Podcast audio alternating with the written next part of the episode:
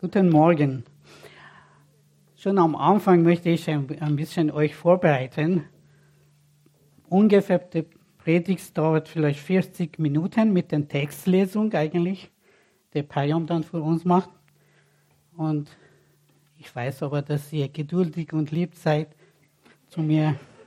Ich werde vorlesen, auch Texte, ihr wisst, dass ich nicht so gerne vorlese, aber ich muss das tun, weil es leichter ist und korrekter vielleicht. Gut, liebe Geschwister, heute möchten wir den Text aus der Apostelgeschichte 8, 4 bis 25 anschauen.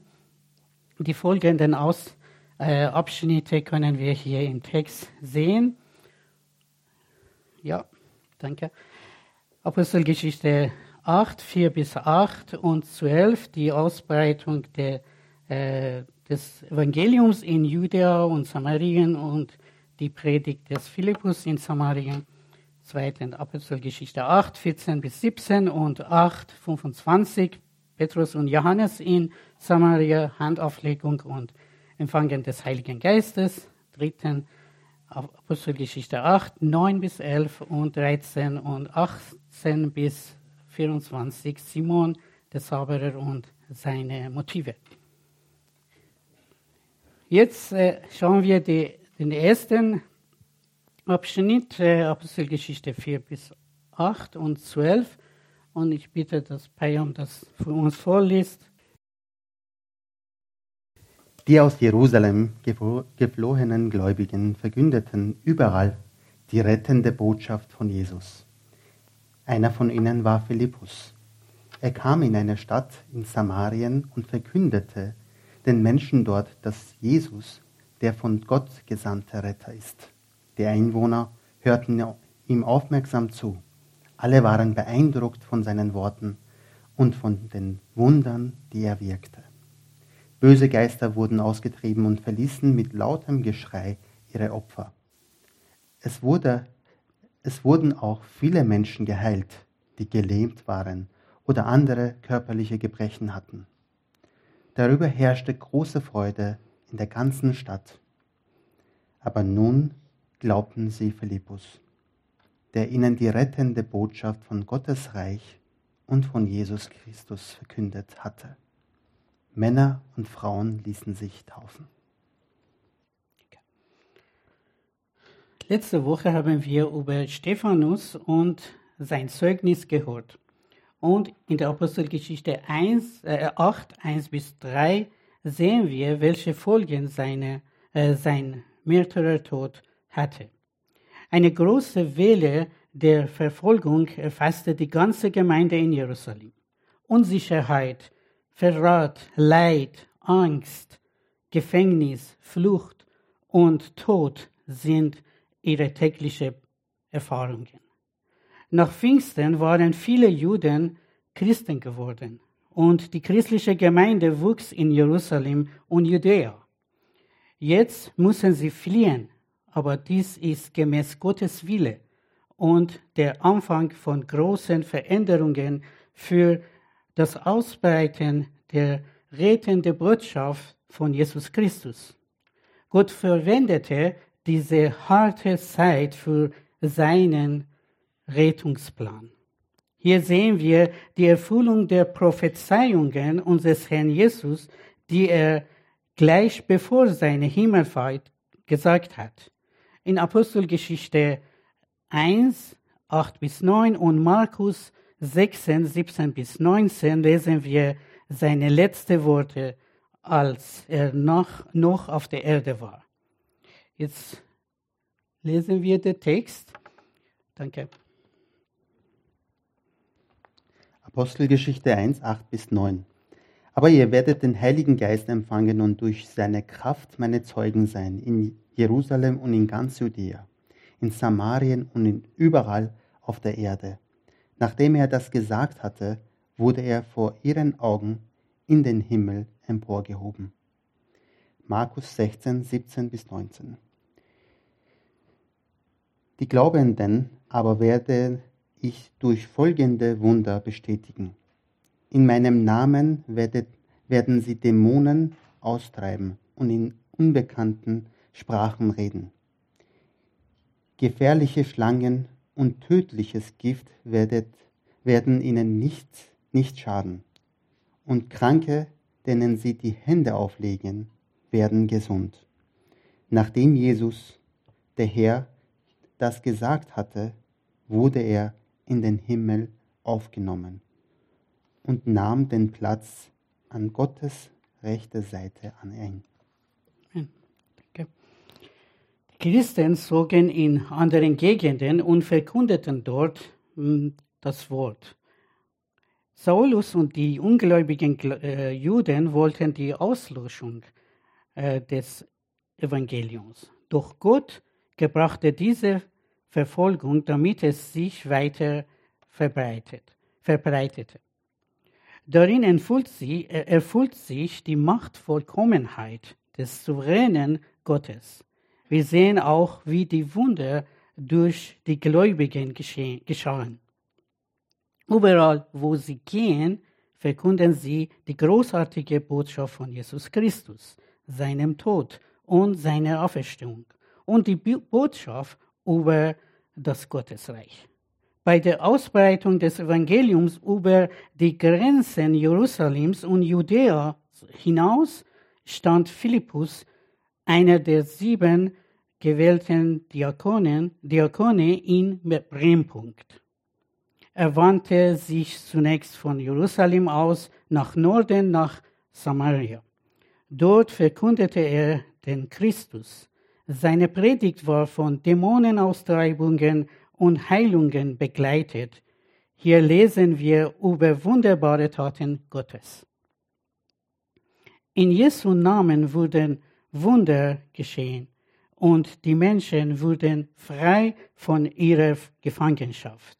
Es handelte große Freude. Wer ist Philippus?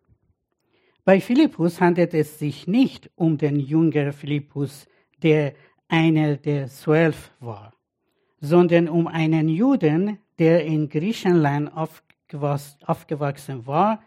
Sein Name bedeutet in Griechisch Pferdefreund.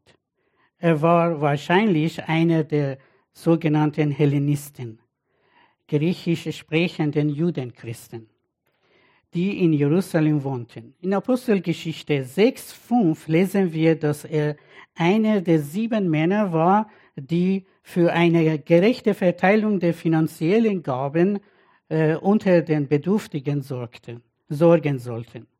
Es handelt äh, sich dabei um einen diakonischen Dienst, zu dem die Apostel Philippus die Hand auflegten. Drei wesentliche Voraussetzungen werden genannt.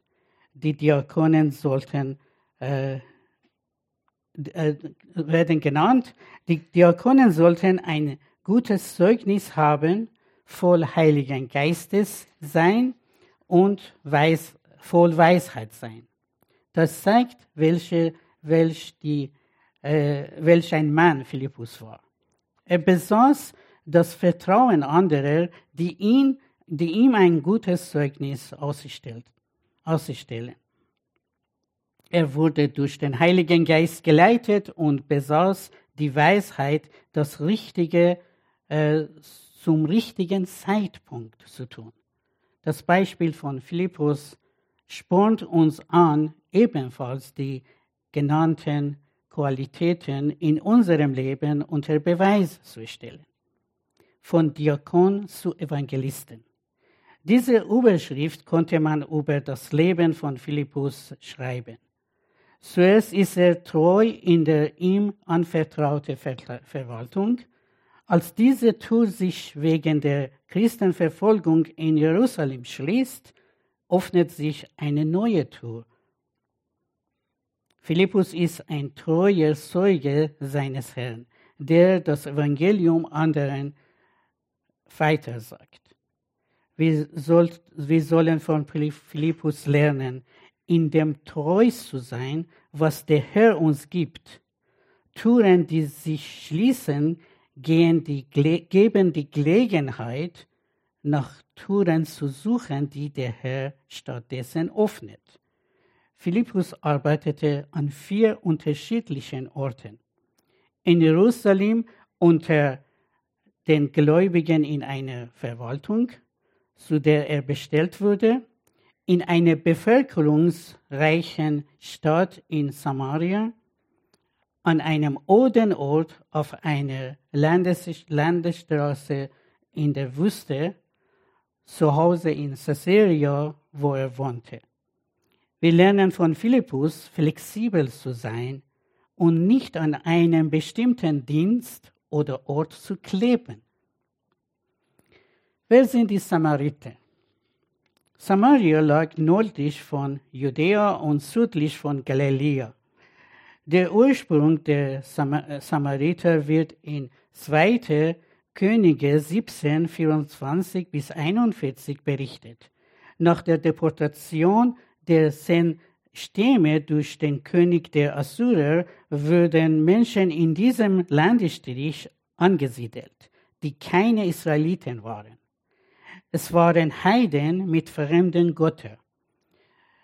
Sehr bald jedoch nahmen sie eine Mischreligion an, das heißt, sie dienten weiter ihren Göttern, äh, daneben jedoch auch den Gott Israel. Manche der Samariten bleiben Gott treu, aber die meisten beteten diese heidnische Götter an und mischten ihre heidnische Religion mit dem jüdischen. Die sogenannten Samaritaner wurden von den Bewohnern Judäa nie als vollwertige Israeliten äh, anerkannt. Die wesentlichen Gründe, warum die Juden die Samariter hassten, waren die folgenden. Sie stammen nicht von Abraham ab, sondern waren Heiden. Sie praktizierten ihren eigenartigen Mischgottesdienst seit der Zeit Nehemias mit einem eigenen Tempel auf dem Berg Gerizim als Konkurrenz zum Tempel in Jerusalem. Sie erkannten lediglich die fünf Bücher Moses an, nicht jedoch den übrigen Teil des Alten Testamentes. Was Philippus und die Christen in Samarien, Samarien taten, lernt uns Folgendes. Die Predigt des Evangeliums sollte immer ohne Ansehen der Person geschehen. Gott will alle Menschen erretten, unabhängig davon, wer und was sie sind und auch unabhängig von eventuell bestehenden persönlichen negativen Gefühle oder Abneigungen und Vorurteile gegenüber den anderen. Jetzt kommen wir zum zweiten Punkt, Apostelgeschichte 8, 14 bis 17 und 8, 25 mit Petrus und Johannes. Kannst du bitte? Als nun die Apostel in Jerusalem davon hörten, dass die Leute in Samarien Gottes Botschaft angenommen hatten, schickten sie Petrus und Johannes dorthin. Die beiden Apostel kamen in die Stadt und beteten für die Gläubigen, dass Gott ihnen seinen Heiligen Geist schenken möge. Denn bisher hatte keiner von ihnen den Geist empfangen. Sie waren nur auf den Namen des Herrn Jesus getauft worden. Als ihnen die Apostel nach dem Gebet die Hände auflegten, empfingen sie den Heiligen Geist. 8.25 Nachdem sie in jener Stadt bezeugt und gepredigt hatten, dass Jesus der Herr ist, kehrten Petrus und Johannes nach Jerusalem zurück. Unterwegs verkündeten sie auch in vielen Dörfern Samariens die rettende Botschaft von Jesus. Hier lesen wir, die, äh, hier lesen wir über ein Thema, das in der Kirchengeschichte der Auslöser und die Ursache für die Trennung zwischen den Gläubigen und in Kirchen war. Es ist mit dem Empfang des Heiligen Geistes verbunden. Das Interessante in der Apostelgeschichte ist, die verschiedenen Erzählungen darüber, wie die Menschen den Heiligen Geist empfangen. In der Urgemeinde empfingen einige den Heiligen Geist bei, bei ihrer Taufe, andere nach oder vor ihrer Taufe. Also, wenn wir drei verschiedene Berichte haben, können wir als Tatsache sehen, dass Empfangen des Heiligen Geistes wichtig ist und nicht wie oder wann. Hier sollen wir sehen, dass die Ausbreitung des Evangeliums an einem heilsgeschichtlichen entscheidenden Übergang bestand. Deshalb war notwendig, dass die Apostel aus Jerusalem kamen. Bis dahin war die christliche Gemeinde auf Jerusalem und auf das angegrenzten Judäa begrenzt. Den Heiligen Geist hatten seitdem nur die Juden empfangen. Zur Gemeinde gehörten nur Menschen, die ethnisch zu den Juden gehörten. Das war die erste Etappe. Nun überschritt das Evangelium die Grenze der Juden und kam nach Samaria. Hier erfahren wir, wie das Evangelium die Grenze der Juden überschritt und sozusagen die zweite Etappe, Etappe antrat. Wegen dieses bedeutsamen Schrittes kamen die Apostel aus Jerusalem. Sie demonstrierten durch das Auflegen der Hände die Einheit des Volks, Volkes Gottes. Die Samariter bekamen keinen anderen Heiligen Geist als den, der bereits in, zu Pfingsten ausgegossen worden war. Mit anderen Worten, die Gemeinde Gottes setzte sich nun nicht mehr aus einem einzigen Volk zusammen. Wir fragen uns, wer sie gesandt hat. Es wird nicht gesagt. Offensichtlich geschah diese Sendung unter der Leitung des Heiligen Geistes. Die übrigen zehn Apostel wurden jedoch nicht unbeteiligt gewesen sein. Und obwohl Petrus und Johannes die herausragenden Apostel waren, unterstellten sie sich dem Urteil den Urteil der so der anderen und lassen sich senden. Wir erkennen unter den Aposteln keinerlei Rivalität oder eigenmächtige Handlungen. Aber es gibt auch keine Rivalität im Blick auf Philippus. Die Diener Gottes handeln hier Hand in Hand. Der Besuch der Apostel war kein Kontrollbesuch. Philippus war kein Apostel und doch werden sein Dienst und sein Werk anerkannt. Andererseits lesen wir nicht, dass Philippus nicht damit einverstanden gewesen wäre, dass die beiden nur plötzlich in Samaria auftauchen. Gott möchte, dass seine Diener Hand in Hand arbeiten und sich gegenseitig unterstützen. Es hatte einen handfesten Grund, warum die Apostel nach Samaria herabkamen. Es sollte nicht nur keine Rivalität zwischen Diener Gottes geben, sondern auch keine Rivalität im Volk Gottes. Die Apostel wussten, dass die Glaubenden den Heiligen Geist noch nicht empfangen hatten und dass diese Tatsache der eigentliche Grund für die Reise war. Die Versammlung sollte eine Einheit sein.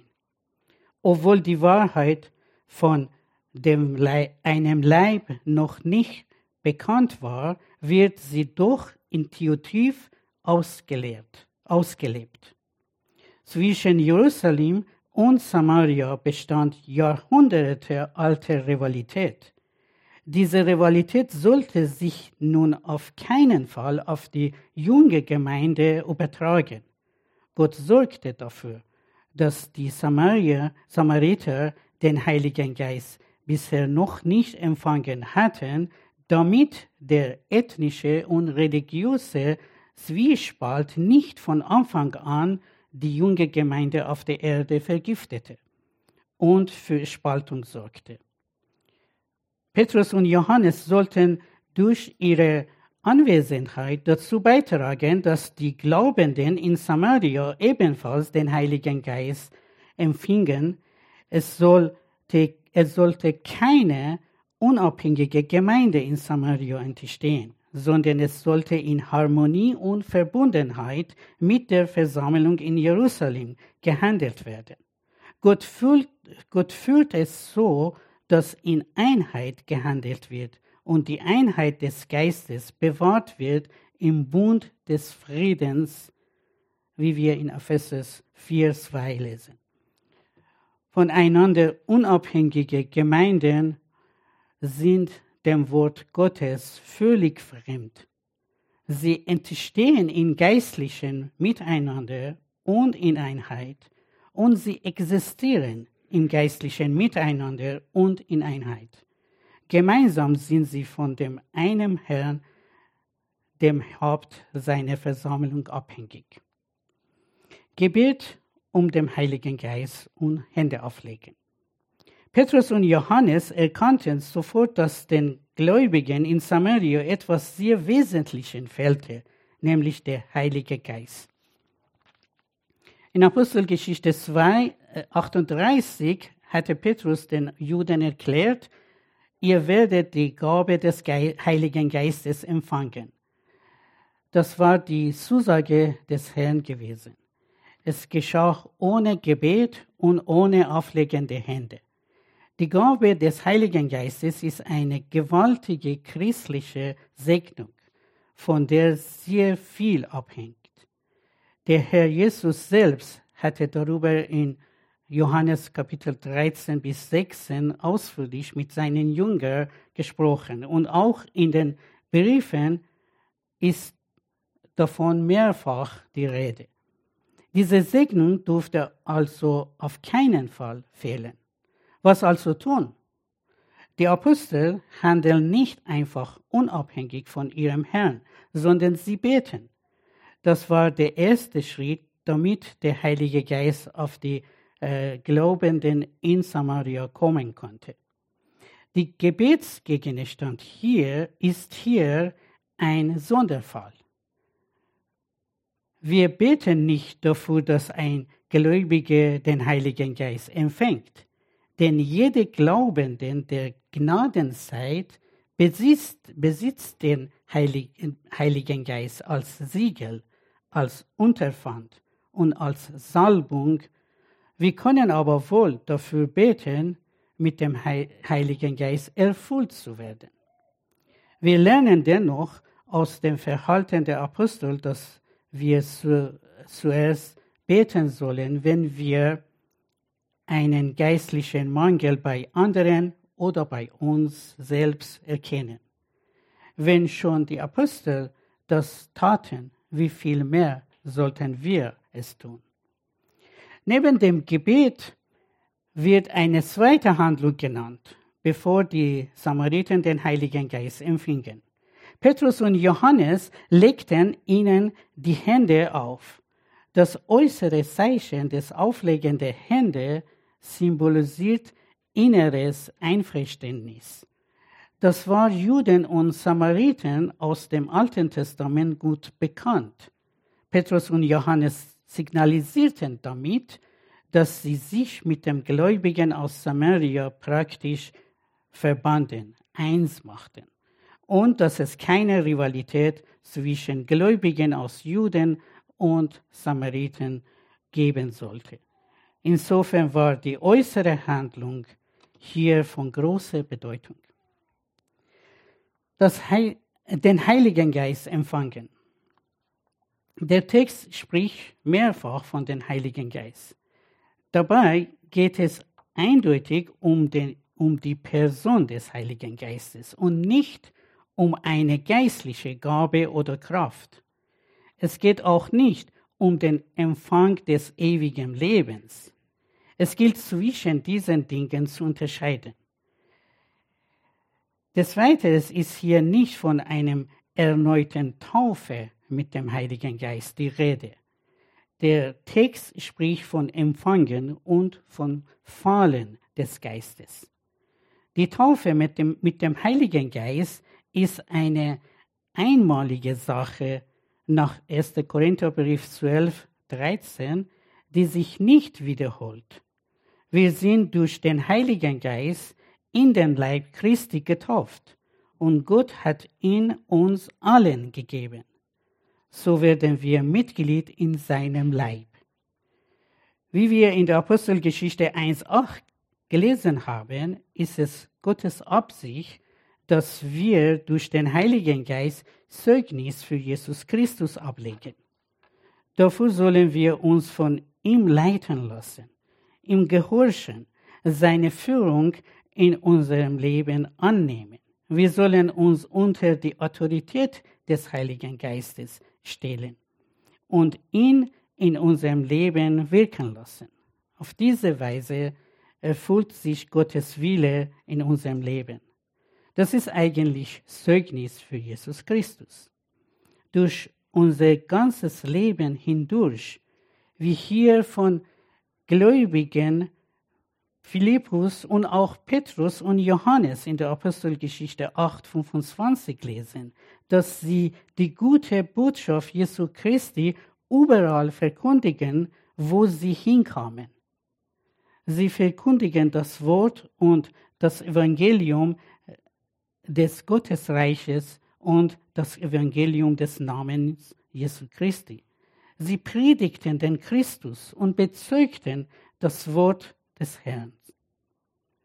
Um das zu tun, brauchen wir ständig die Erfüllung durch den Heiligen Geist, seine Führung und seine Kraft.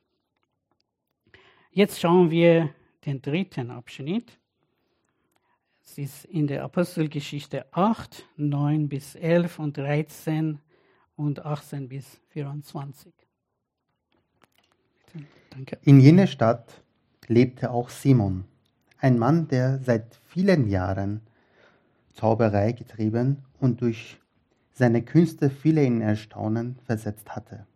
Er behauptete, etwas Besonderes zu sein und wurde von allen, ob jung oder alt, bewundert. Dieser Mann ist die große Kraft Gottes in Person, sagten die Leute. Sie standen ganz in seinem Bann, weil er sie jahrelang mit seinen Zauberkünsten beeinflusst hatte. 8.13 Unter ihnen auch der Zauberer Simon. Nach seiner Taufe begleitete er Philippus überall hin und sah dabei voller Staunen die großen Zeichen und Wunder, die geschahen. Apostelgeschichte 8, äh, 18. Simon hatte dies alles gesehen. Da bot er Petrus und Johannes Geld an und sagte, Verhelft auch mir dazu, dass jeder, dem ich die Hände auflege, den Heiligen Geist bekommt. Doch Petrus wies ihn zurecht Fahr zur Hölle mit deinem Geld. Denkst du wirklich, dass man Gottes Geschenk kaufen kann? Für dich gibt es Gottes Gaben nicht, denn du bist ihm gegenüber nicht aufrichtig. Bereue deine Bosheit und kehr um zu Gott. Bitte ihn, dass er dir diese abscheulichen Absichten vergibt. Denn ich sehe, dass dein Denken ganz vergiftet ist. Du bist in deiner Schuld gefangen. Da rief Simon erschrocken, betet ihr für mich zum Herrn, damit mir erspart bleibt, was ihr mir angedroht habt. Danke. Nun tritt ein Mann mit Namen Simon auf, der in der Kirchengeschichte als Simon Magus oder Zauberer bekannt ist. Er schien in der Stadt großes Ansehen zu haben. Die nicht mit Namen genannte Stadt ist äh, sehr wahrscheinlich Sichar oder Sichem, das religiöse Zentrum der Samariter. In der Nähe dieser Stadt hatte der Herr Jesus eine sündige Frau getroffen, äh, laut Johannes 4. Dort gab es eine Vielfalt von Okkultismus. Menschen wie Simon hatten damals in Orient Hochkultur und beeinflussten wie auch heute viele Menschen. Simon übte offensichtlich einen großen Einfluss auf die Menschen in Samaria aus. Er war ein Scharlatan, der durch okkulte Praktiken anderen verführte. Wir sollten die Macht des, der Finsternis und den Einfluss okkulter Aktivitäten nicht unterschätzen. Allerdings wissen wir, dass Gottes Macht stärker ist. Deshalb müssen wir keine Angst haben, sondern erfüllt mit dem Heiligen Geist das Evangelium von Jesus Christus verkunden. Eine weitere Beobachtung, die Taufe ist auf den Herrn Jesus. Getaufte Menschen halten sich zu ihm. Doch Simon tut etwas anderes. Er orientierte sich an Menschen, weil er keine Lebensbeziehung zu Christus hatte. Er suchte Halt bei Menschen und nicht bei Jesus.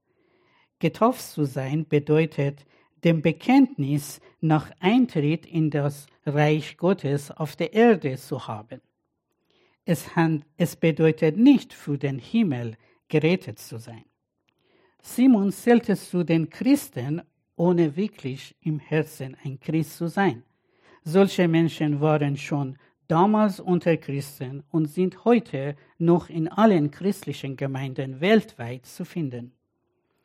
Simon, Simons Welt war äh, das Äußere und Sichtbare. Die Zeichen waren ihm wichtig und davon ließ er sich beeindrucken. Das Wesentliche, die innere Hinwendung zu Christus, fehlte ihm. Zuerst gerieten Menschen außer sich über Simon, jetzt gerät er außer sich, doch es nutzt ihm nichts. Von den wahren Gläubigen wird nicht gesagt, dass sie außer sich gerieten, äh, außer sich, Entschuldigung, außer sich, Entschuldigung, als, äh, nochmal lese ich, von den Gläubigen, von den wahren Gläubigen wird nicht gesagt, dass sie außer sich gerieten durch die Zeichen, sie glaubten dem Wort Gottes. Bisher, bisher galt Simon als Christ, doch nachdem nun der Heilige Geist gegeben war, wird eine klare Trennungslinie zwischen dem Echten und, und, und Unechten gezogen.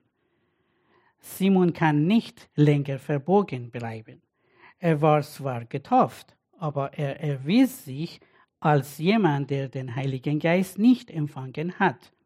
Er wird nun offenbart, beziehungsweise Gott sorgt dafür, dass er sich selbst durch seine Worte entlarvt. Simon macht nun ein Angebot. Sein Vorschlag zeigt, dass er nicht unbedingt daran interessiert war, den Heiligen Geist zu bekommen, sondern er wollte vielmehr die Autorität daran, Autorität der Apostel haben, um anderen durch das Händeauflegen diese Gabe Gottes zu vermitteln. Er erkannte unmittelbar, dass er daraus persönlichen Gewinn ziehen konnte, sei es finanziell oder an Ansehen. Seine Worte zeigen sein Inneres und seine Gedanken. Sein Denken war vergiftet und nicht aufrichtig. Wir sehen sehr klar seine sündhaften Motive und die harte Zurechtweisung und Ermahnung von Petrus darüber. Aus dem Verhalten von Simon leitete sich das Wort Simonie ab das bis heute dafür benutzt wird, um jemanden zu beschreiben, der sich in geistlichen Dingen einen Vorteil oder ein Amt erkaufen möchte. Es geht letztlich um jede Form von Handel im geistlichen Fragen und das Bestreben, den Glauben an Christus in eine am, Geld orientierte Religion umzuwandeln. Wer meint, geistliche Gaben und Fähigkeiten durch Geld erlangen zu können, diskreditiert damit in letzter Konsequenz das Werk Christi. Er tut damit das Werk des Teufels, der immer bestrebt ist, Gott und seinen Sohn zu verunehren. Heute sind viele Teile des Christentums von dieser Handlung geprägt. Zum Schluss sollen wir uns fragen, finden wir, finden wir in der weltweiten Kirche und der Christenheit die Ähnlichkeit mit dieser Situation in Samarien? Ist nicht heute überall in allen christlichen Gemeinden und Ländern wie damals in Samaria eine Mischreligion zu sehen? Sind nicht viele Namenchristen, die weiter ihren Götter dienen, daneben jedoch auch an Jesus glauben, den sie nicht wirklich kennen? Wem oder was glauben wir? Wovon lassen wir uns beeindrucken? Zeichen und Wunder geschehen heute in Allgemeinen nicht mehr wie damals. Dennoch gibt es ein bereites christliches Rahmenprogramm. Es mag seinen Platz haben, ist aber nicht entscheidend. Letztlich geht, geht es um das Wort Gottes, um unseren Herrn und Retter Jesus Christus. Haben wir nicht heute mehr Probleme damit, dass wir als Christen so unscheinbar und schwach sind, als dass wir Sünder sind? Interessiert uns nicht eher, wie, wie, wie wir groß und einflussreich werden, als wie wir heilig und Gott wohlgefällig leben? Ist es ein Zufall, dass uns heute vielmehr das Evangelium in Kategorien von Therapie und Heilung, Erfolg und Wohlstand dargeboten wird, als in denjenigen von Schuldvergebung und Rechtfertigung? Religion liegt heutzutage im Trend. Aber ist das noch der biblische Glaube? Lernen wir aus der großen Erweckung und Errettung der Menschen in Samarien heute für unsere Zeit? haben wir Mut, wie die Christen damals, Jesus Christus zu, zu verkunden, wo immer wir gehen oder sind? Gott zeigt durch sein Wort jedem Menschen seinen verdorbenen Zustand und sein böses Tun, so wie wir im Text über Simon gesehen haben. Er zeigt klar, wo der Weg des Sünder enden wird, im ewigen Verderben. Aber bis heute bietet er jedem Menschen Vergebung der Sünden an, der im Bekenntnis seiner Schuld zu ihm kommt, der im Bekenntnis, zu, äh, Bekenntnis seiner Schuld zu ihm kommt. Es liegt an uns, das Angebot Gottes in seinem Sohn anzunehmen. Wir brauchen die richtige innere Einstellung zu Gott und zu den Menschen, denen wir die gute Botschaft weitersagen. Dann kann Gott das Zeugnis segnen, weil es grabhaft ist. Gott will uns nicht unsicher machen und doch fordert er, fordert er uns heraus, unserem Glauben aus unseren Taten zu zeigen. Glaube zeigt sich in Werken. Wer die gute Botschaft über Jesus Christus verkündigt, verkündigt die beste Botschaft, die es je gibt. Sie überragt jede andere Botschaft, weil sie den zum, weil sie den zum Inhalt hat, der am Kreuz für uns starb und jetzt im Himmel hoch erhoben ist. Danke für eure Geduld und lass wir das lass uns ihn mit Loblieder loben und ehren. Er ist würdig und wir werden jetzt weiter ihm loben mit unserem Leben. Gott sei mit uns. Amen.